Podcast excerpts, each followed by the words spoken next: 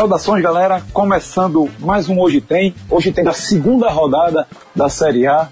Eu sou Rafael Brasileiro. Estou aqui com Fred Figueroa e João de Andrade Neto, João Grilo. E é o seguinte, galera. A gente nesse Hoje Tem vai falar de Bahia e Santos, vai falar também de Atlético Mineiro e Vitória e vai falar de Ceará e São Paulo. Por que a gente deixou o esporte fora?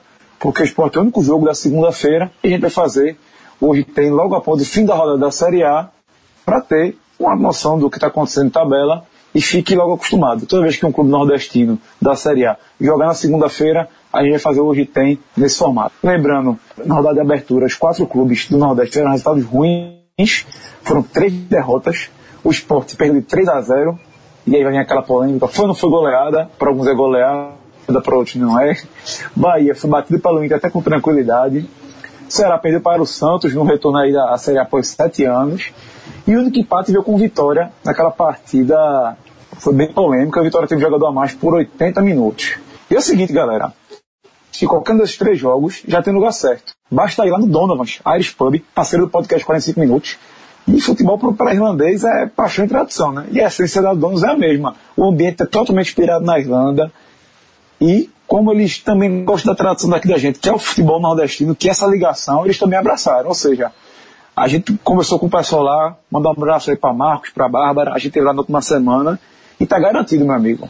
Jogo de nordestino estiver passando, nós que o podcast 45 minutos abraça, vai estar passando na TV do Donovas.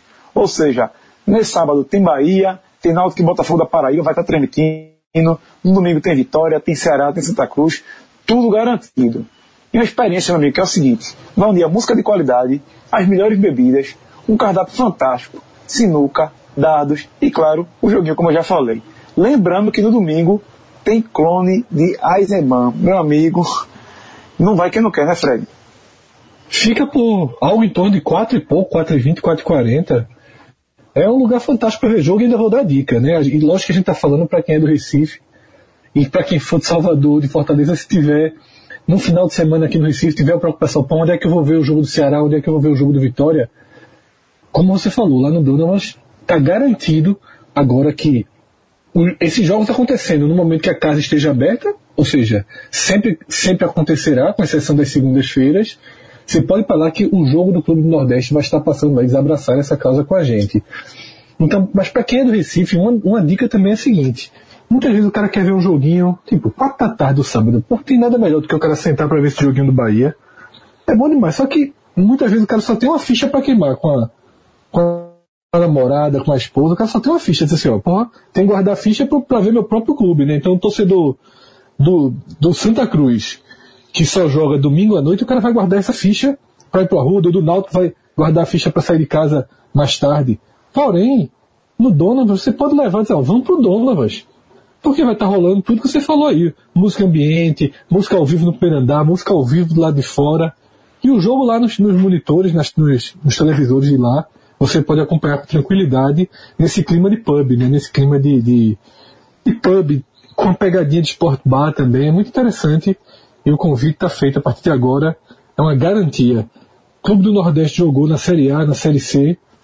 O dono nos transmite. É isso aí, galera. Donovan Irish Pub, parceiro do podcast 45 Minutos.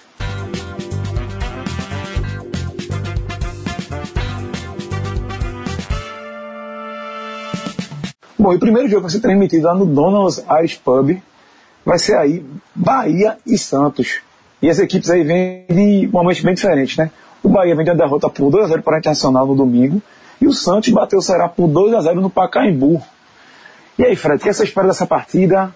Recuperação do Bahia ou você acha que o Santos vai, vai conseguir aí se manter ali na briga já na ponta da tabela da Série A? Rafa, um jogo complicado para o Bahia. Tá? O Bahia, ele, como você já falou, ele vem de uma, de uma partida em que jogou muito mal né, no Beira Rio contra o Inter. O Inter que é um clube com muitos problemas nesse início de temporada também. E o torcedor do Bahia que assistiu os dois confrontos do Inter contra o Vitória na Copa do Brasil pôde comprovar que o Inter é uma equipe com muito mais problemas do que virtudes.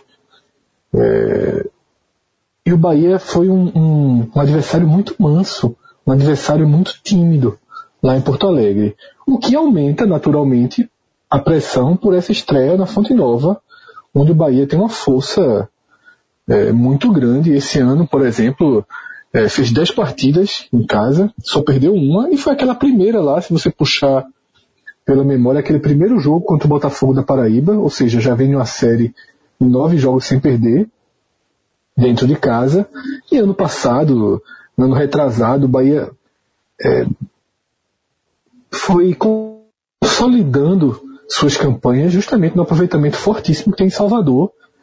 E como o Guto Ferreira até já, já trouxe esse tema para o tema principal da sua entrevista coletiva, ele precisa que novamente a torcida e o clube e, o time entrem numa, numa sintonia para que as coisas funcionem, para que o mando de campo seja exercido, porque para esse primeiro jogo é muito complicado.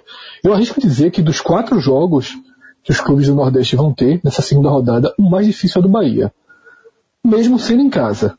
Por quê? Pega o Santos no seu melhor, ao contrário do Inter, que oscila, o Santos teve um início de, de temporada, demorou um pouquinho a estabilizar, mas o time encaixou. O time vem de três vitórias. Nessa você vai ter vitória sobre o Palmeiras e o Santos acabou sendo batido nos pênaltis, porque o Santos perdeu o jogo de ida na semifinal do, do Campeonato Paulista. Na volta, venceu o Palmeiras e levou o jogo para os pênaltis. Depois, venceu o Estudiantes dentro de Buenos Aires. E esse jogo é um balizador para essa partida na Fonte Nova. E, como já foi falado aqui, na abertura do Campeonato Brasileiro, venceu o Ceará. Por que esse jogo do, de Buenos Aires da Libertadores é um balizador? Porque mostrou que o Santos ao melhor estilo Jair Ventura, está preparado para jogar fora de casa. Está preparado para jogar de forma mais fechada. E é um time muito rápido, é um time com qualidade na frente. Então, isso forma uma, uma, um molde de jogo muito perigoso para o time de Guto Ferreira. Nas entrevistas, ou melhor, na entrevista coletiva que Guto deu nessa sexta-feira, eu vi ele várias vezes é, tentando fazer uma simetria entre Santos e Bahia e eu discordo muito. Guto fez elogios ao trabalho de Jair Ventura no Santos, querendo meio que fosse se, se autocolocando de forma de forma simétrica aos elogios, como se o Bahia jogasse com, parecido com o Santos, tivesse méritos parecidos com, com os do Santos. E Guto cita a objetividade. Eu assisti a maior parte dos jogos do Tricolor de Aço esse ano e confesso que, que não vi essas virtudes todas, muito menos no Campeonato Brasileiro. Então, para mim, para o Bahia ser competitivo e para o Bahia ter chance de exercer seu mando de campo, ele precisa muito exercê-lo, vai ter que fazer a melhor partida em 2018. O Bahia que jogou até aqui vai correr sérios riscos se a partida acontecer dentro da CNTP, né, da, das condições normais de temperatura e pressão, se não tiver uma expulsão muito cedo, um gol muito cedo favorável ao Bahia, eu, eu arrisco dizer que o Bahia vai ter que fazer sua melhor partida no ano se quiser estrear com vitória em casa. André Neto, meu amigo, seja é, bem-vindo. Bora, Rafa, vamos lá. É, eu, eu, concordo com boa parte da análise de Fred aí. E, e sobre o, o, outro, um outro dado do, Bahia, do Santos, que o Bahia precisa ter cuidado, que semana passada é, eu fiz o jogo, o, o, o telecast de, de Bahia, de, de Santos 2, Ceará 0, é, e, o, e o Santos se mostrou um time, estilo como o Fred falou aí, já Ventura, que não perdoa erros, tá?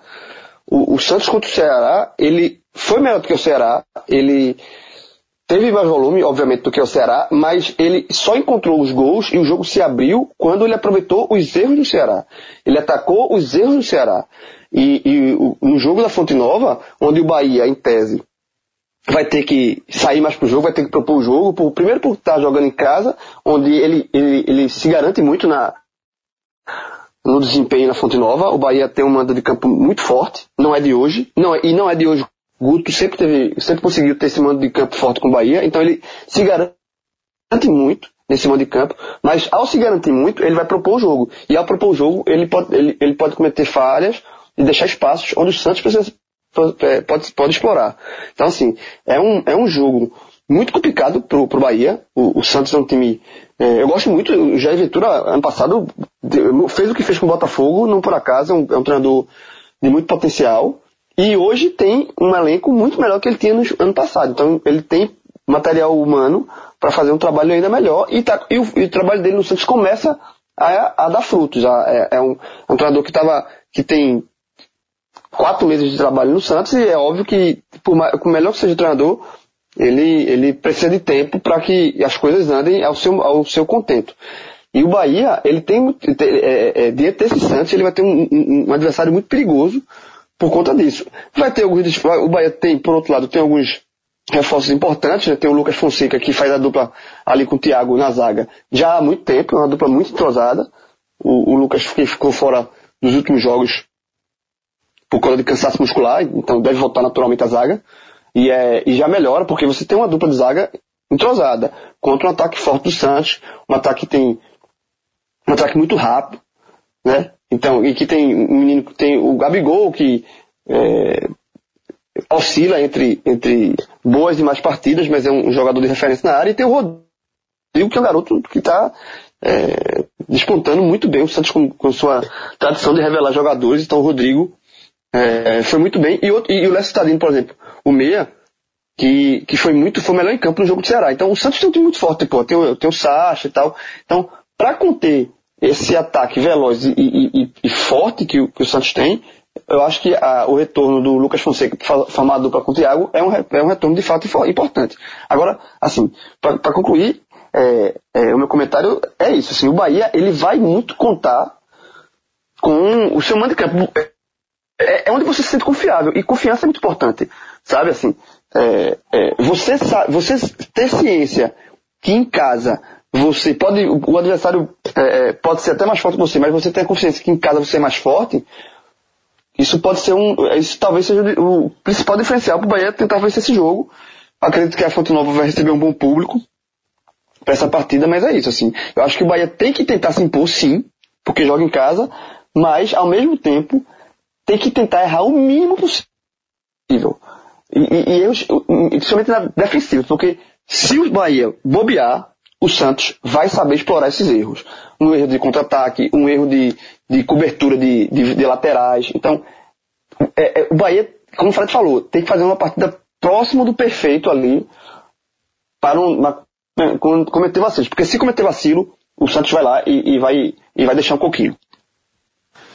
É, antes de eu passar aqui uma revisão aqui pela, pela escalação do Bahia e como da nosso amigo Cássio Cardoso, que mandou uma onda aqui pra gente falando dessa escalação. Fred, você queria falar algo do Bahia, não é isso? Isso, Rafa. É... Porque eu venho, e todo mundo sabe, batendo muito na tecla de que o Bahia de hoje, o Bahia que atua é, nas últimas partidas, que decidiu o Campeonato Baiano, que estreou na Série A, não é o Bahia ideal. É um Bahia de momento. E, mais uma vez, Guto Ferreira, ele vai dar chance aos jogadores que ao longo da temporada tiveram um desempenho melhor do que aqueles que foram contratados para serem titulares. Nessa partida eu acho que é muito importante observar o desempenho de dois nomes, tá? Dois a três nomes. Elton Volante, que para mim é um dos caras que mais corre risco de, de perder a posição. Já, Guto já deveria começar a fazer de, de colocar Nil, de colocar Newton para jogar, até mesmo dar uma nova chance a Edson, porque eu acho que Elton não tem o perfil para ser titular na Série A. E o garoto Marco Antônio, né, que o Bahia é, garantiu a permanência dele aí por um longo tempo. É uma grande aposta, é um mostrou enorme potencial até aqui, mas é um garoto. E estou muito curioso para vê-lo nessa partida diante de um adversário de maior potencial técnico, para saber se aquela velha história, saber separar os meninos dos homens. Saber se Marco Antônio já é uma realidade para 2018 ou se ele é um jogador para ir ganhando espaço aos poucos. Voltar para o banco de reservas em algumas partidas e entrando em algumas situações. Esse jogo para mim vai responder muito em relação relação a isso. E o terceiro nome, mas que eu não vou colocar tanto na conta, porque não um reserva é, de maior peso, porque eu acho que Regis é proporcional a ele, é Vinícius, que foi muito mal no Beira Rio, tá? Mas Vinícius até aqui, até o jogo do Beira Rio, o torcedor do Bahia não tinha o que falar dele em 2018. Então também é um jogador que merece uma atenção especial para essa partida. Esse eu quero ver. Esse tá. Eu tava esperando tu falar, Fred. Eu tava esperando, eu tava esperando o terceiro nome, qual vai ser? Porque se não fosse Vinícius, eu ia entrar. Não, eu quero ver Vinícius. Porque Vinícius, assim, torcedor do Bahia tem todos os motivos para gostar, faz gol no Vitória, tira onda e tal. Mas Vinícius é aquele jogador abóbora. Ele vai e tal, mas tem uma hora que ele volta a ser abóbora. Vinícius não, não, nunca foi um jogador regular de, de boas atuações, principalmente na competição de Série A. Então, eu estou muito curioso para ver se ele, se ele quebra essa maldição aí, né? Ou se ele vai ser o Vinícius, o velho Vinícius que a gente conhece, que é um monstro no início do, da temporada, quando adversários mais fracos, mas quando se exige um pouco mais, ele volta a ser um jogador comum e volta a ser abóbora. Bom, galera, então vou ler aqui a escalação do Bahia, que está confirmada pelo técnico Guto Ferreira, certo? O Bahia vem com Douglas, Nino Paraíba, Thiago, Lucas Fonseca e Léo.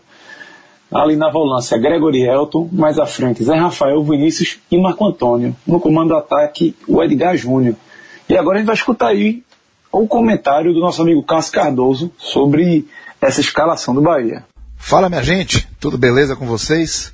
Prazer mais uma vez participar do 45 minutos, como hoje tem. E aqui em Salvador, o Bahia está se preparando para pegar o Santos pela segunda rodada do Campeonato Brasileiro. E não deve ter muitas novidades na escalação em relação ao primeiro jogo contra o Internacional. Certo que Lucas Fonseca vai retornar e ele é titular da zaga, inclusive o zagueiro mais seguro do Bahia na temporada até aqui.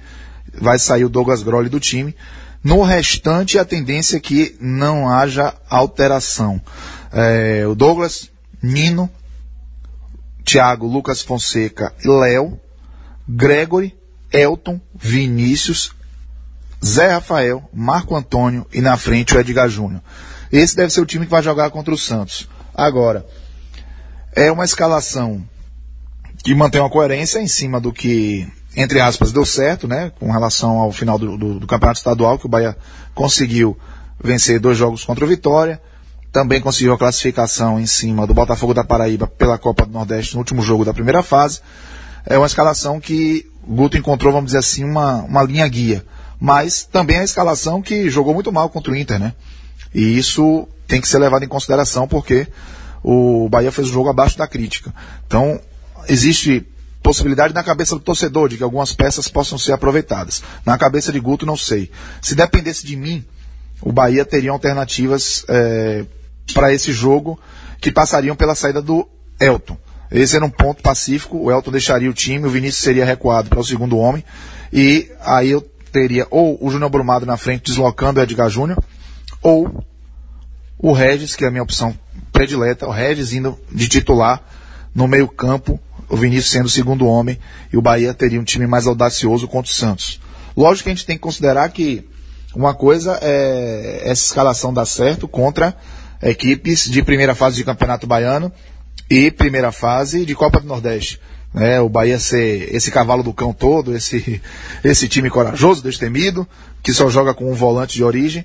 É, contra o Santos é um pouco mais complicado de tomar esse tipo de decisão.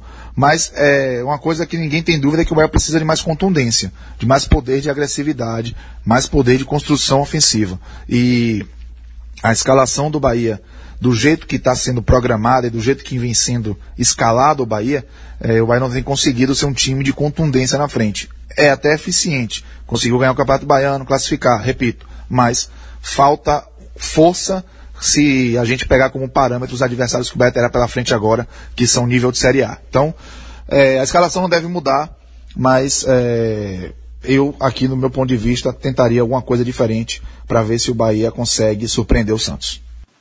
Voltando aqui, o Santos vem com Vanderlei, Daniel Guedes, Lucas Veríssimo, David Braz e Dodô. Ali no meio de campo, Alisson, Eduardo Sacha, Léo Stadini, Jean Mota e Rodrigo. E no comando do ataque, o Gabigol. A arbitragem da partida vai ser do Cláudio Francisco Lima e Silva e vai ser assistido por Clariston Clay, Barreto, Rios e Ailton Faria da Silva trio todo de Sergipe. Lembrando que o Santos ainda vai ter o reforço aí do Bruno Henrique, ele que ficou fora aí mais de três meses da, do time do Santos, com uma lesão no olho, cinco lesões no, ao redor do olho.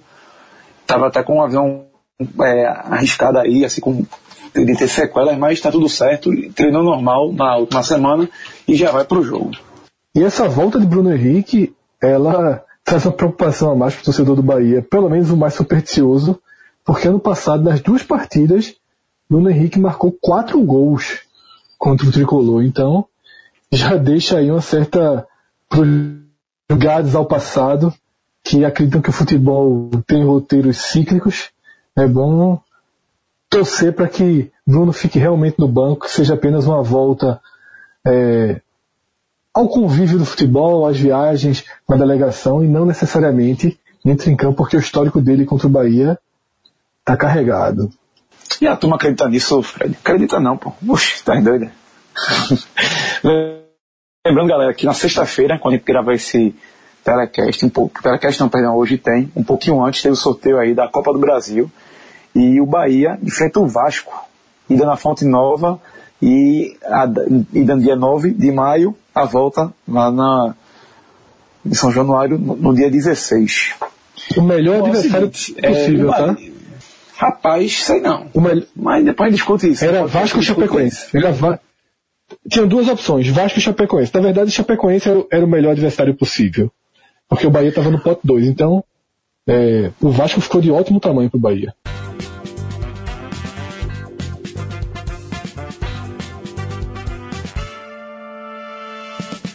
Vou dar dica aqui pro pessoal que está se planejando para a Copa do Mundo. Amigo, não foi para a Rússia, só resta um lugar para você ir, que é o Village Porto Galinhas.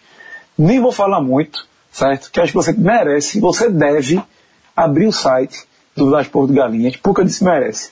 Que é entrar lá e ver aquelas imagens fantásticas e entender como é que vai ser a Copa do Mundo do Village. E João, eu estou sabendo que você tem uma novidade para nos contar, né? Porque eu já soube que nos jogos de Brasil e Argentina tá liberado o chopp e a caipirinha, né? Tem novidade, João? Lógico, meu amigo. Eduardo é um, é um, é um empresário, não por acaso, bem sucedido, porque ele escuta as reivindicações do público. Então a gente gravou o último é, podcast, foi quando você falou essa novidade aí fantástica, que nos jogos do Brasil, até então, apenas nos jogos do Brasil e Argentina, ia ter rodada de chopp, caipirinha fria ali para quem estivesse assistindo os jogos lá no Vilagem. E aí eu, eu disse, meu irmão, peraí, tem que, tem que colocar o jogo do Uruguai, porra. O jogo do Uruguai, a Celeste tem que estar tá aí.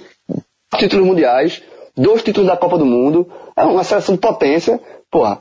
Camisa, tradição, tem que colocar. E aí, hoje, quando, hoje mais cedo, antes de gravar aqui, eu recebi uma mensagem no WhatsApp, Eduardo, dizendo, atendido às reivindicações. Nos Jogos do Uruguai também vamos ter rodadas de, de show pro caipirinha. Então, meu amigo, então eu já disse pra ele, só vou chegar aí. Ele disse, vai embora, eu digo, então tá certo, tá feito convite não só pra mim, mas pra todo mundo que, assim, sem, sem, dúvida, sem sombra de dúvida, assim, o Village é um, um local especial, se você quiser ser a Copa do Mundo de boa, assim, de patrão, num, num, num, local, um lugar sensacional, com um ambiente maravilhoso, piscina, pros filhos, pra, porra, praia, porra, ponto de galinha. E ainda essa, essa, essa novidade aí de nos jogos com rodada. Vai ser, esse dia vai ser nervosíssimo. Eu, tô, eu só tô imaginando. Jogo do, do Brasil. Ah, do Brasil vai a turma aí, porque Brasil é modinha. A turma vai do Brasil tal, bota o caminho. Mas eu quero ver o Uruguai, jovem, raiz ali, ó. Eu já disse pra ele que eu vou estar lá, no um dos jogos do Uruguai, vou dar um jeito, vou bater lá, já separei minha camisa número 50, Didia, nas costas, e vou bater lá no, no Village, porque o convite está feito, e o convite está feito não só para mim, mas para todo mundo, de quem quiser passar lá, que o Village está tá, é um local muito, muito, muito recomendado. E é isso aí, João. É, já entrei aqui no site do Village e é o seguinte, as diárias vão estar a partir de 450. Mas isso aí é para quem não, não ouviu do podcast 45. Por quê? Usou o código podcast 45, meu amigo já era. A diária cai para 292. 292, meu amigo. Então, é o seguinte, não vai. Eu fiz a pergunta, eu fiz a pergunta do podcast. Chega em 290, Rafael. Não, tá ruim, está só acima de 300 aí, ó, 292. Grande notícia pro, pra turma aí. Então é isso aí, galera. vilageportigalinhas.com.br Faça sua reserva, garanta sua Copa do Mundo e a turma vai, né? Vai ter uma turma aqui do podcast, vai para a Rússia, mas a outra vai para o Village também.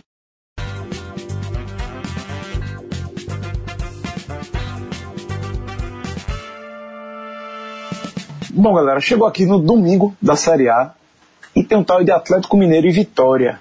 E é o seguinte: as duas equipes não venceram na primeira rodada, certo? O Vitória empatou com o Flamengo em casa, no jogo mais polêmico da, da, da, rodada, por conta dos erros de arbitragem. E o Galo perdeu de virada para o Vasco, São Januário, 2 a 1 gol ali 53, está confusão triste lá em, em, Belo Horizonte. O time depois pegou o Ferroviário, empatou fora de casa 2 a 2 e foi recebido com protesto. E eu quero saber de tu, João. O que é que tu espera desse Vitória que na quinta-feira eliminou o Internacional nos pênaltis, com a grande atuação de Neilton, com o Kaique se destacando, ele foi vilão no primeiro jogo, foi da segunda partida. Tu acha que esse, esse, esse, resultado na Copa do Brasil vai ser aí o grande empurrão que o, o Vitória precisava para conseguir até complicar ainda mais a vida do Atlético fora de casa?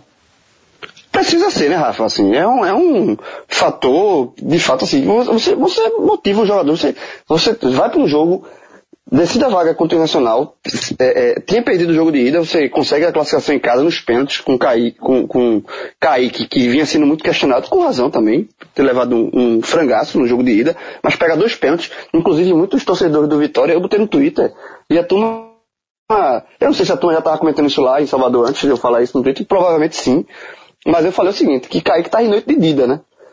Até lembro o estereótipo dele, né? Alto e tal é, e pegador de pênalti. E Dida que foi revelado lá no Vitória também, que, que obviamente fez uma carreira fantástica e se também se notabilizou pelo ser um, um grande pegador de pênalti. Então assim, o Vitória vai com essa moral e vai enfrentar o Atlético Mineiro, que se a gente elogiou agora há pouco o Santos, né, a temporada do Santos, que o Santos vem, numa, numa crescente, o Atlético Mineiro nem tanto. Eu acho que o, que, que o Galo ele é um, é um clube que ainda não convenceu no ano, tá? É, é um time que é, teve um baque grande, assim, por exemplo, na final do Campeonato Mineiro, fez uma vantagem boa em cima do Cruzeiro, terminou perdendo o título, o Cruzeiro que vai mal das pernas na Libertadores. É, eu acho que o Atlético Mineiro é um time que, que ainda precisa provar a, a, a, é, força nessa temporada, e o Vitória, ele, ele tem essa, essa, essa, essa motivação do, do, da Copa do Brasil, e vem com o Kaique, como você falou, o Kaique veio, desculpa, o Kaique não, Neilton, né, que está liberado, já jogou, já fez gol lá no. Um jogador importantíssimo, já tem 14 gols na temporada. É, eu acho que é um jogo que. Você, você imaginar que o Vitória possa pontuar não é, não é devaneio, não. Longe disso. Tá? Eu acho que é um jogo, eu não vou dizer vencível, porque no brasileiro vencer fora de casa sempre é uma tarefa bem complicada. Mas é um, é um jogo que dá para Vitória ir lá assim e, e tentar beliscar um pontinho, voltar para Salvador com um ponto pelo menos, que já seria uma, um resultado. É, tem que lembrar que o Vitória é um dos times que, que a gente colocou aqui, que vai brigar contra o rebaixamento. Tem, tem um, até por conta da sua defesa, que é, é muito frágil ainda. É, mas você trazer, voltar, voltar de, de Belo com um ponto, eu, eu acho que é, na bagagem seria interessante. O Vitória que nessa, nessa temporada, eu estou tentando abrir aqui, fora de casa, tá? Jogando, só jogos fora de casa e, e por todas as competições, né, Copa do Nordeste, Baiano e Copa do Brasil, fez 13 jogos, tem 8 vitórias, um empate e 4 derrotas. É óbvio que esses números aqui estão, digamos assim, contaminados por, pelo Campeonato Baiano, até pela Copa do Nordeste, que são é, é, competições de nível bem mais baixo. Mas entre, lembra, por exemplo, que o Vitória no ano passado, já com o Mancini, era um time que pontuava muito fora de casa, e a bronca era em casa, né? A bronca era no Barradão. Mas é, é, tinha esse histórico também de, vem de, de, fazer boas atuações fora de casa e ser competitivo fora de casa, como assim, desde o ano passado. Então, eu acho que é um jogo que dá pra Vitória pensar em, em um triunfo lá. Eu acho que pode ser também, não, não seria surpresa, não seria uma zebra para mim, tá? Se o Vitória vence o Atlético Mineiro no Brasil. Mas eu acho que o empate é um resultado, pelo menos um empate, totalmente possível. Fred, logo depois da partida, Mancini falou até em time ideal. Você que não acompanha na partida aí do, do Vitória, cara, acho que todo mundo acompanhou, né? Terminou que até o Lucas, estava lá no Dono, mas ontem a gente acompanhou o finalzinho da partida. O que é que tu espera desse Vitória aí que Mancini achou que é o time ideal e provavelmente deve repetir essa escalação? Rafa, é, de fato, eu acho que os últimos três jogos disputados pelo Vitória acalmaram um pouco é, os ânimos, né? Esfriaram um pouco os questionamentos sobre o trabalho de Mancini, sobre o potencial técnico do elenco. Não por inteiro, tá? Porque ainda é um elenco que precisa de qualificação e a classificação na Copa do Brasil ajuda muito nesse sentido, já que o Vitória somou mais de 7 milhões de reais com premiações, né, de todas as fases que avançou até aqui. E ainda segue na competição, vai ter um adversário muito complicado agora, que é o Corinthians, mas segue na competição. Focando nessa partida, e no que eu vim dizer, contra o Inter em Porto Alegre, contra o Flamengo em Salvador e contra o Inter em Salvador, nenhuma dessas três partidas o Vitória jogou realmente bem. Mas em nenhuma dessas três partidas o Vitória foi engolido. O Vitória conseguiu ser um time competitivo no Beira Rio, muito mais do que o Bahia foi na estreia da Série A. Jogou o Flamengo num jogo atípico, ficou com um homem a mais, é, vinha, levou um gol com 16 segundos, já é algo atípico, ficou com um homem a mais, ganhando de presente um pênalti aos 10 minutos do primeiro tempo e o jogo seguiu de forma pouco linear, um jogo difícil de analisar. E nessa quarta-feira, contra o Inter, também encarou, foi um jogo de igual para igual, com vitória é, levemente superior, tanto que, que conseguiu o resultado, com gol de pênalti também, marcado por Neilton, 14 dele no ano.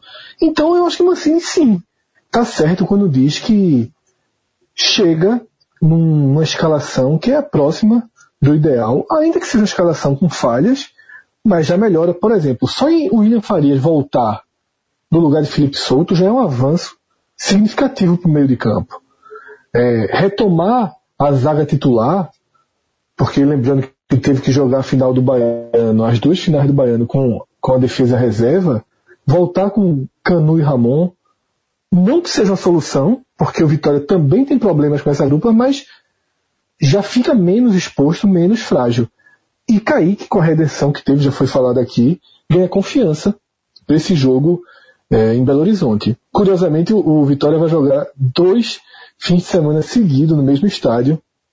Não só na mesma cidade, como no mesmo estádio, porque o Cruzeiro, no próximo fim de semana, também vai ter que usar Independência. Enfim, é, minha visão é muito parecida com a de João. Né? João ficou meio na dúvida ali se, se cravava que, que a chance do Vitória vencer é real. Eu acho que é. é lógico que o favorito é o Atlético Mineiro. Para mim, o resultado mais provável da partida é uma vitória do Atlético Mineiro, mesmo com os problemas que o time vem enfrentando. O time foi execrado na volta de Fortaleza. Eu acho que é um time muito fraco na estreia, mesmo né, é, com pênalti inexistente no final, mas perdeu. E o Atlético está muito pressionado para esse jogo. E essa pressão do Atlético pode, pode encaixar João resgatou, que é o Vitória super eficiente da segunda metade do brasileiro do ano passado na era Mancini. O Vitória com Mancini foi um time impressionante jogando longe de Salvador. Impressionante mesmo. Não é fácil, tá? É, nem imagine o torcedor que aquilo vai se repetir. Aquilo foi um recorte que, que é muito fora da curva. Mas se conseguir metade daquilo, já vai ser algo, já vai ser um trunfo a mais para o Vitória nesse campeonato que, em tese, ele joga. E também não vejo por que tirar o Vitória desse contexto de um, de um clube que vai lutar ponto a ponto aí mais uma vez para não cair. Pode até conseguir um pouco mais de tranquilidade lá para o meio do campeonato, mas hoje é, o elenco, o tipo de futebol que apresenta, não, não permite projetar nada além disso. Porém, para essa, essa zona da classificação, para esse perfil de time, Vitória do recorte recente, Vitória da última semana, das últimas três partidas, estabiliza um pouco é, a inquietação e os questionamentos que existiam e ainda existem sobre ele. Só uma coisa, Fred, é, só uma coisa para gente é, pra pontuar aqui, é que para esse jogo do Vitória Atlético, né, tem a questão do talvez pese contra um pouco Vitória, que é o cansaço. Né? Um pouco mais, o Vitória vai ter esse jogo mais desgastado do que o Atlético.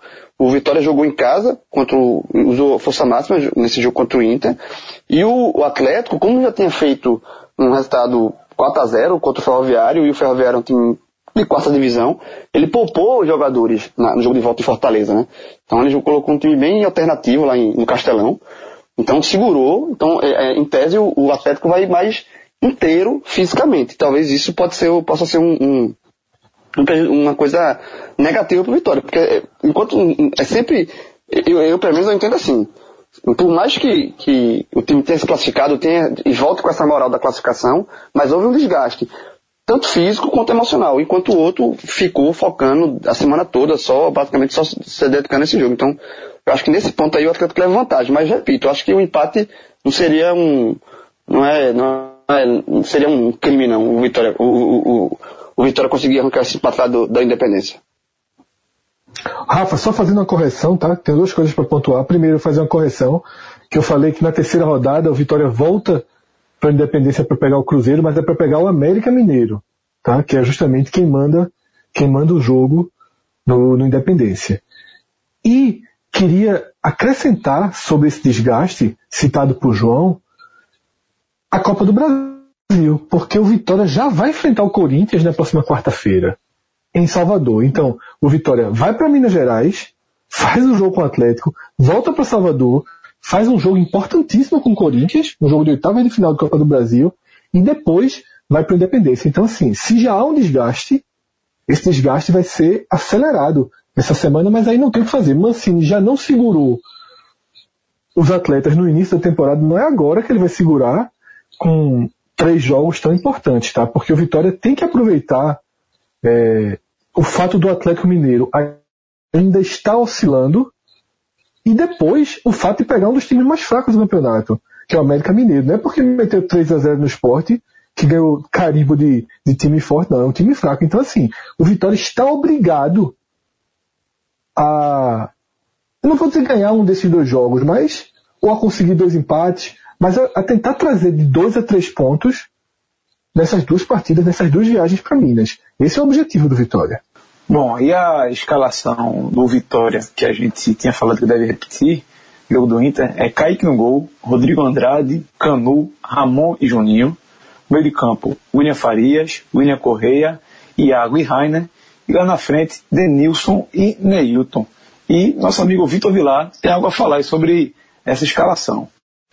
Fala galera do Hoje Tem, um abraço aí para vocês.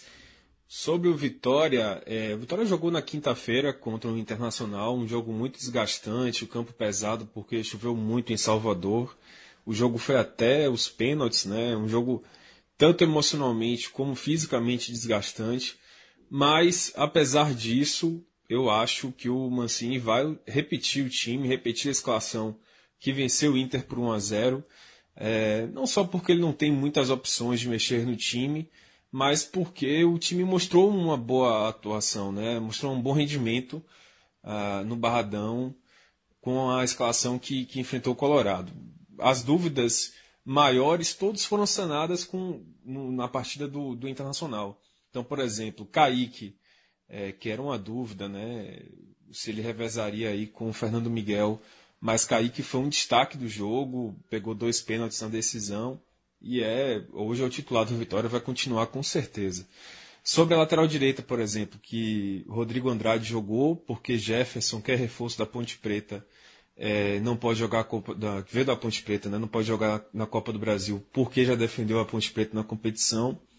Só que Rodrigo Andrade ele se lesionou durante a partida do Internacional, foi até substituído por José Werison e agora abriu caminho aí para Jefferson estrear como titular sobre o meio campo, é, o ataque, na verdade, né?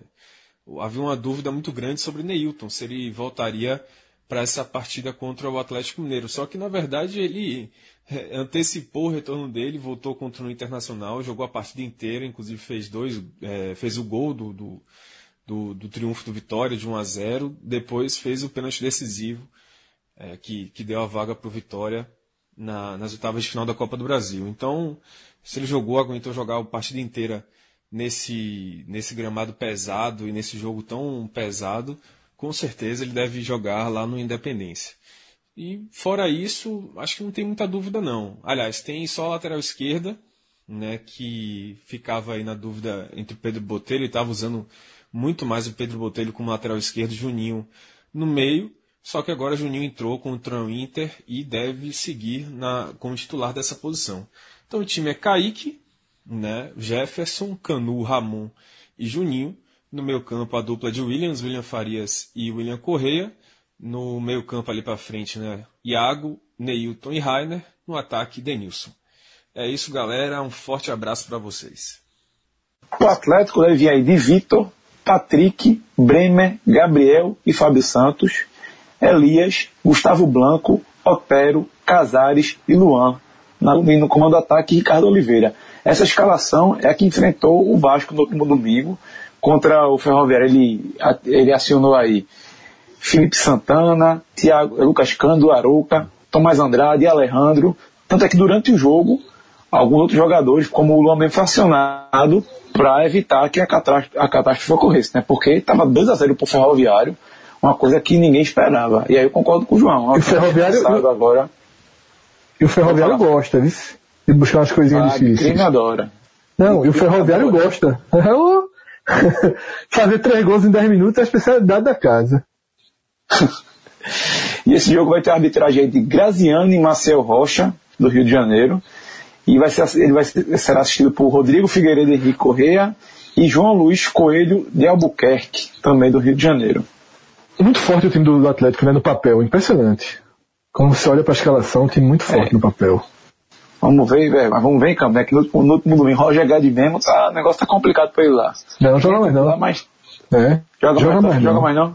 Então, já tava, já tava, já tava prestes a ser negociado, já tava no mercado. Comete um erro daquele, para voltar a jogar vai demorar um pouquinho. Em casa não joga não. A torcida não deixa não.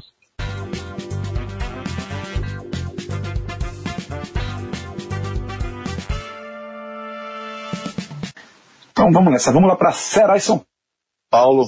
O vovô recebe aí o tricolor paulista às 16 horas no Castelão, certo? E a situação também é totalmente inversa. São Paulo venceu o Paraná por 1x0 no Morumbi na primeira rodada. E será vindo derrota para o Santos no Pacaembu. E aí, Fred, o Ceará não vai ter Pedro Quem, que saiu lesionado, e perdeu o Ricardinho no fim de semana. Que é que você está esperando aí desse time do, do Ceará contra o São Paulo? A expectativa é de um grande público, 35 mil, então o Ceará sempre marca presença.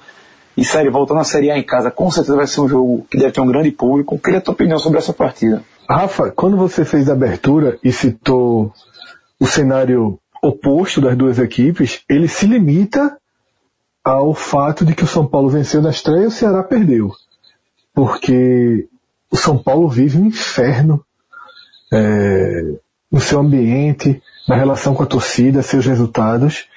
Eu diria que é até oposto, porque mesmo vencendo o Paraná no Morumbi, o São Paulo não dissipou a crise que se instalou no Morumbi. E mesmo perdendo no Pacaembu, o Ceará não desmobilizou o Ceará não se sente é, é, no momento negativo da temporada. Porém, é, é dentro de campo que o Ceará vai precisar consolidar, digamos assim, esse, essa corrente positiva criada em torno do clube que vem numa série de resultados é, muito expressivos.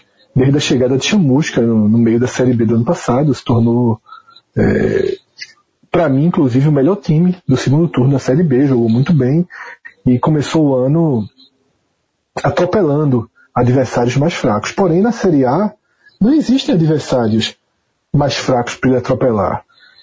E quando você olha a escalação, a possível escalação que restou para o Ceará nesse jogo de domingo, frágil. Você já não vê aqui um time é, é, com plenas condições de enfrentar o São Paulo e, se, e, ser, ser apontado como favorito em casa. Não é. Tá? Eu acho que é um jogo de duas equipes que tem fragilidades, só que o São Paulo é uma equipe de fragilidade e de encaixe. Esse São Paulo, mesmo depois da chegada de Aguirre, conseguiu evoluir, mas não é um time encaixado. Não é um time pronto. A gente viu a dificuldade que teve na última quarta-feira, na última quinta-feira, contra o Atlético Paranaense, dentro do Morumbi, abriu 2 a 0 2, abriu 2 a 0 e permitiu que a equipe de, de Fernando Diniz reagisse, empatasse em 2 a 2 depois ficou um jogo franco, um jogo aberto.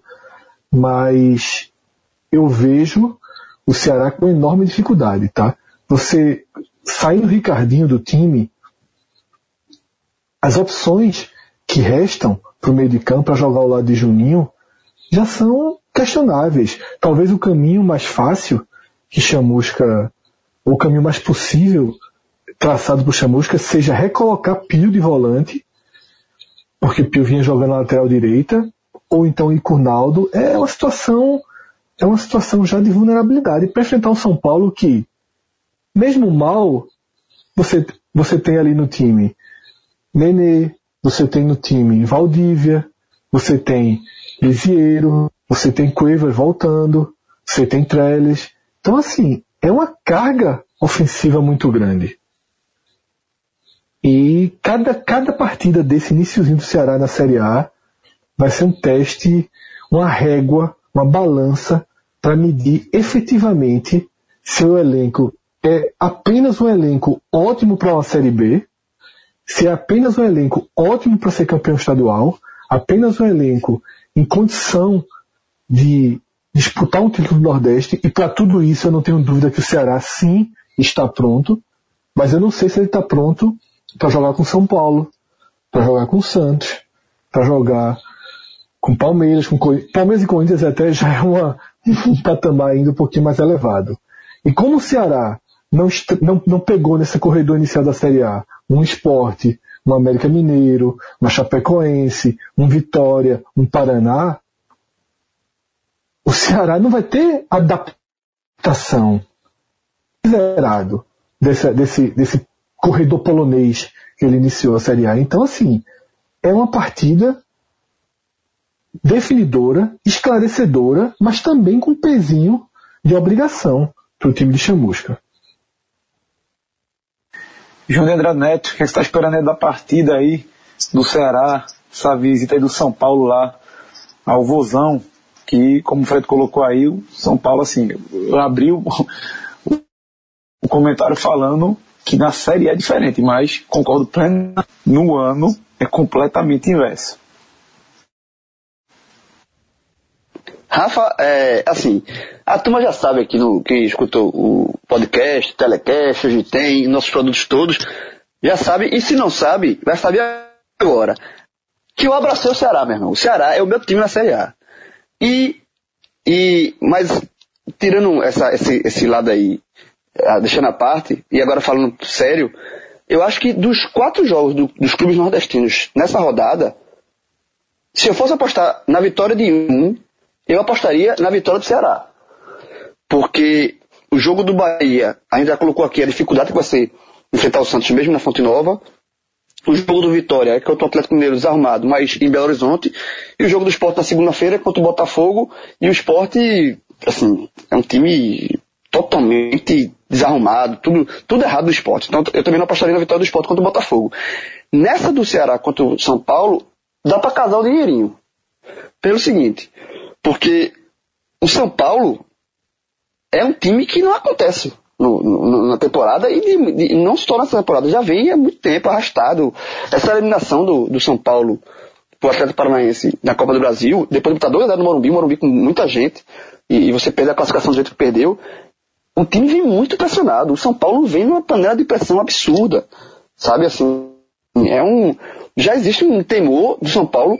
Se você recordar, o São Paulo é, quanto no ano retrasado, ele flertou com a zona de rebaixamento, terminou se livrando até, até com certa tranquilidade, mas flertou. Então é um, um fantasminha, um, fantasminha que começa a, a, a, a soprar ali, sabe assim? É aquele negócio. Como a até brincou na, no, no, podcast passado, a turma parece que gosta. Vai um ano e, e, e, e brinca com o zona de rebaixamento, vai e gosta. O Curitiba gosta e caiu. O Vitória vem assim nos últimos anos, o Sport também. E, e, e, o São Paulo fez uma temporada muito fraca, mesmo com a Gui, o Agui melhorou um pouquinho, mas é uma temporada de, de decepções. E o Ceará, ele joga, é, ele tem os desfalques importantes. O Ricardinho, para mim, é um continua, vai passar três, três a quatro semanas afastado, um desfalque importante. O Ceará tem suas limitações técnicas para uma Série A, mas joga em casa com um Castelão pulsando, a, torcida do, do Ceará vai, vai em, em bom número para esse jogo. O Ceará volta a jogar em casa na Série A depois de sete anos. A torcida está seca. E, e, eu não vejo, diante dos adversários, é, é, dos adversários de tradição, assim, de camisa, para o, Ceará jogar em casa nesse momento, eu não, sei, eu não vejo um adversário melhor do que o São Paulo. Sinceramente. Eu, eu, o time de São Paulo é um time que você não confia nada. Não dá para apostar no São Paulo. E, e, eu acho que o Ceará pode ter, ter aproveito do, do, momento de pressão do São Paulo, aliado ao seu momento de, na, nesse jogo específico, de pura empolgação. Tá? É, é um time que, que é, a derrota contra o Santos não foi uma derrota que abala o Ceará, porque é uma derrota que está na conta. Uma derrota que é, o Ceará até em determinados momentos com o Santos no começo ali do jogo, deu equilibrada, se mostrou um time arrumado. Eu fiz o jogo. Ele, ele, ele, se mostrou um time arrumado, mas depois ele pecou. Ele pegou nos contra-ataques. O Santos deu campo, campo para contra-ataque do Ceará. O Ceará não, não aproveitou, não encaixou esses contra-ataques. Depois, as laterais foram muito frágeis nesses jogos, nesse jogo contra o Santos. Mas nesse jogo agora já vai mudar as laterais. O Chamusca vai já, o Romário volta para a lateral esquerda no lugar do Rafael Carioca, que foi um desastre no jogo contra o Santos. O Rafael Carioca foi o pior jogador em campo, foi uma avenida é, na, na, lateral esquerda, e o Romário, que, que chegou a ser negociado para o próprio Santos e voltou, assim, acredito eu que faça um, um, uma partida melhor, é o titular da posição. O Arnaldo vai na direita, também muda. O Pio, que o Fred colocou aí, que, que justamente foi improvisado na lateral direita contra o, o, o Santos, ele volta para a cabeça de área, também acho que já é, é, melhor a situação do Pio ali. Acho que é melhor para o time do Ceará o Pio jogar na posição dele. E aí, aí, tem, que, aí tem que, o Ceará tem que, tem que apostar no Felipe Azevedo para puxar um contra-ataque, um Wesley que foi muito mal contra o Santos, foi um dos piores. Se não for o Rafael Carioca, ele foi o segundo pior jogador, não jogou nada. Mas se esses, esses caras jogarem, é, jogando em casa, motivados, contra o adversário com muitos defeitos, com muitos, muitos pontos a serem explorados, eu acho que o, Ceará dá para para arrancar uma vitória. Eu apostaria, volto a repetir, dos quatro, dos quatro jogos dos clubes nordestinos na, no, no, nessa rodada, se for para escolher um para vencer, seria o Ceará. Né? Então é isso, eu acho que é, é, é, um, é, um, é, um, é um cenário, se, se não é positivo 100%, mas é um cenário ok para arrancar uma vitória. João, eu concordo com você, tá? Eu acho que é o é o melhor adversário para enfrentar nesse momento é o São Paulo. Se o jogo fosse Bahia e São Paulo, eu apostaria na vitória do Bahia, diferente de Bahia e Santos, como a gente já comentou aqui no programa. Ceará e São Paulo, eu já não sou tão convicto da vitória do Ceará, mas eu concordo que das quatro partidas do Nordeste nessa rodada, a que eu vejo uma possibilidade mais clara de vitória é essa. Não acho que seja muito claro, não. Acho que o Nordeste corre risco de, de novo, fechar uma rodada ainda sem três pontos. Mas essa daqui é onde, é onde tem mais brecha, onde o adversário permite mais brechas. Ô, ô Fred, e só uma coisinha rapidinho, que é, eu acho que existe a possibilidade de vitória do Ceará, e, e, aí, e aí olhando para o lado mais, mais amplo da tabela. O Ceará tem que depositar nesse jogo as suas fichas de vitória de três pontos. Porque o corredor polonês que o Ceará começou o, o brasileiro é desumano, pô. É, é fuleiragem com o Ceará. O Ceará começou com o Santos fora de casa, aí tem esse jogo com São Paulo em casa, depois pega Flamengo em casa e depois pega Corinthians fora. Então assim, o Ceará não pode chegar na quinta rodada zerado de ponto. Porque o, o, o, o time do, do Flamengo é um time mais arrumado do que o São Paulo. Apesar de também não estar tá fazendo uma temporada abaixo do que, do que se previa para o Flamengo, pelo investimento. Mas é um time melhor do que o São Paulo. E, e, e você enfrentar o Corinthians na, na, na Arena Corinthians, no, lá no, no, Não dá. Aí é, realmente seria uma zebra absurda. Então o, o Ceará não pode chegar na quinta rodada, que aí quando ele vai dar um respiro, que ele enfrenta o América Mineiro, é, no Castelão, ele não pode chegar zerado na quarta rodada. É muito, seria muito ruim. E aí, se ele vence esse jogo de São Paulo, aí já é outro cenário. Mesmo que ele perca para o Flamengo, vamos supor que ele perca para o Flamengo, perca para o Corinthians, que são okay, na, na, normais, naturais, mas ele chega a três pontos com o América para fazer seis. E aí você com cinco rodadas tem seis pontos, tá, tá no jogo. Não pode é, chegar a zerar. Então, eu acho que o, o próprio Ceará, o próprio torcedor cearense, ele tem essa, essa com ele essa, essa, essa impressão de que ele vai lotar o Castelão, ele vai empurrar para o Ceará, e o Ceará, não, não só pela chance que tem, mas pela necessidade de pontos, ele precisa somar pontos, existe preferência três pontos contra o São Paulo.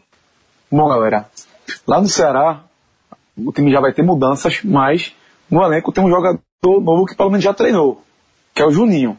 Mas a contratação dele está dando uma repercussão tremenda lá entre a torcida, torcedores e principalmente torcedores estavam se queixando aí sobre a contratação dele. Ele que já teve problemas aqui no esporte. E vocês acham que Juninho vai se, se for se assinar contrato mesmo, se continuar se ficar no clube, vai dar certo nesse Ceará? Eu, eu vou te contar, eu, eu sou, eu sou, eu sou cravo que o Juninho está no Ceará depois que ele assinar contrato. Porque ele já, ele já viajou para Belo Horizonte, para fazer integrar a, as categorias de base do Cruzeiro, voltou. Ele já foi, já estava certo na negociação dele por Fortaleza, inclusive, certo? E depois da repercussão negativa, o Fortaleza desistiu. Ele foi pro Ceará, treinou, botou camisa, mas até, até agora, nesse momento que ele está gravando o programa, ele não tinha assinado contrato ainda. E, mais uma vez, torcedores e torcedoras, principalmente torcedoras do Ceará, se queixando da contratação de Juninho. Então, assim, eu só vou cravar que Juninho está no Ceará se ele assinar contrato. Se ele assinar contrato, aí não tem o que fazer. Mas, até então não, mas o provável é que ele assine contrato mesmo, já que ele está lá treinando. É, é, agora já seria surpreendente ele não assinar contrato, porque, porra, o cara botou a camisa do time. É, e tá, tá em campo treinando. Olhando pelo lado técnico, tá? Olhando apenas pelo lado técnico, esquecendo todo o lado de Juninho extracampo, de todas as confusões que, que ele armou e que ele está pagando por, ele, por isso e pagando justamente porque foi ele que fez as merdas. É, olhando pelo lado técnico, eu acho um bom reforço pro Ceará. Acho um reforço interessante. Dentro de, o Ceará tem, é o clube de Série A que tem as suas limitações financeiras, é o clube de menor orçamento, um dos menores orçamentos. Então Juninho é um jogador que pode ajudar sim. É, é um garoto que tem talento, é um, é um jogador que, por exemplo, se ele não tivesse todos os problemas dele é, extra-campo, hoje ele seria titular do esporte. Também. Então, é uma contratação que eu vejo boa. Agora, ele tem que botar, talvez, e eu espero sinceramente que isso aconteça, que diante de toda a repercussão negativa de, do, do, nome Juninho hoje está carregando, ele, ele tá sentindo na pele. Ele está vendo ajeitado. Como falei, ele foi pro Cruzeiro, foi pro Fortaleza, e terminou não indo para canto nenhum, porque as torcidas não queriam ele lá. Então, espero que ele, de fato, depois de, de, de, desse, de tanta porrada que ele está levando, de tanta revés, assim, de tanta coisa negativa, que ele repense a carreira dele. Porque o Ceará, caso ele de fato assine, que o Ceará jogue, ele, o Ceará pode ser a salvação da carreira do Juninho. Tá? Caso contrário, caso ele vá mal no Ceará, ou pior, caso ele volte a aprontar, extracampo no Ceará, eu acho que eu, eu, risco dizer aqui que a carreira de Juninho, que é um garoto muito novo, tem porra, da base do, do esporte, corre, corre risco de, de colocar um ponto final precocemente. Caso ele não coloque a cabeça no lugar nesse, nessa, nessa chance que o Ceará está dando de recuperar não só o jogador, Juninho, mas principalmente o ser humano Juninho. Porque, assim, agora ele tem, ele tem, tem problema na justiça que ele vai ter que responder na justiça. Ele está respondendo um processo por, por agressão à ex-namorada, que corre justiça, e caso ele seja venha a ser apenado com esse, com esse coisa, ele tem que cumprir. Sabe? Assim, aí é um caso, a caso da, da justiça. E aí há esse risco. E aí é uma, uma, coisa que ele vai cumprir pelo que ele fez. Se ele for apenado, vai ter que cumprir, vai ter que ser preso, enfim. É, eu acho que a situação de Juninho é, não há como separar as coisas, mas é preciso tentar. É preciso, inclusive, separar a agressão e o comportamento dele. Repito, são coisas que não se separam, mas eu vou tentar é, é, forçar aqui essa, é, esse desmembramento. Por quê? Porque se a agressão tivesse sido um caso isolado da vida dele, um dia que ele perdeu o controle, um dia que ele foi é, é, mais grosseiro do que deveria, se ele estava embriagado, qualquer, qualquer que tenha sido a razão que levou ele a cometer um crime como ele cometeu, é um garoto de 18 anos, 19 anos, que tem que pagar pelo que fez, mas também não pode ser retirado da sociedade. Tá? Se ele for, se a justiça definir que ele vai passar um ano na prisão, que ele passe um ano na prisão. Se ele for passar, é, é, se tiver medida cautelar, se tiver que usar torno, enfim, seja qual for a punição, ele tem que responder por ela. Agora, se a profissão dele é ser jogador de futebol, quando ele estiver em liberdade, e nesse momento ele está, ele tem que ter o direito de exercê-la. E, por ser um garoto, eu acho que ele deveria, sim, ter uma segunda chance. Ponto. Aqui acaba uma análise. Porém, esse mesmo cara que agride a namorada, ele agride outras pessoas. Ele agride funcionário do clube, agride funcionária do clube, da cozinha. Ele desrespeita pessoas mais velhas, como treinadores como Nelson Batista, como a própria cozinheira do esporte, que revoltou jogadores, porque se tem uma coisa que jogador de futebol é, tem uma, um, um respeito extremo, são pelos funcionários do clube, que trabalham para eles e que ganham um décimo ou muito menos do que isso, na verdade, um antes fosse um décimo, que ganham frações mínimas do que eles ganham. Ninguém. Juninho, dentro do esporte, tem acompanhamento psicológico de todo tipo de, de trabalho é feito com ele há anos. Ele continua chegando atrasado em treino, engordando, fazendo cara feia, brigando. E esse é um perfil que o Ceará não poderia levar, tá? Porque é o que eu estou falando, eu estou desmembrando os defeitos dele. Porém, não se desmembra, porque esse cara aqui, quando sai do clube, agride uma mulher. E pelos relatos da namorada dele, não agrediu uma vez, tá? A última agressão levou ela, levou ela para prestar queixa e para ir para delegacia. Então, assim, é um cara que tem uma série de problemas e o Ceará traz para ele esse, esse, esse personagem. Agora, talvez, por, pelo que João falou, por ter visto tantas portas se fecharem, foi especulado no Vasco, no Fluminense, no Cruzeiro, no Inter. Acho que o Atlético Mineiro também chegou a especular ele. É, e se o Ceará, por um acaso, desistir da contratação, ele vai para onde? Tá? Ele vai para onde? Cada vez para portas é, é, é, de menor visibilidade. Eu acho que a porta do Ceará é uma porta acima do que ele merece. Tá? Eu acho que ele deveria recomeçar, inclusive, num clube de menor expressão. Ou de menor visibilidade. Talvez um Fortaleza na Série B, sabe? talvez uma equipe como o Remo, né, uma equipe grande, mas que está na Série C, para que, ele, que ele penasse um pouquinho mais. Queira ou não queira, ele está no Série, o Ceará é Série A e está apostando, certamente sem custo algum, nesse jogador. Torço muito, torço muito para que o Ceará consiga.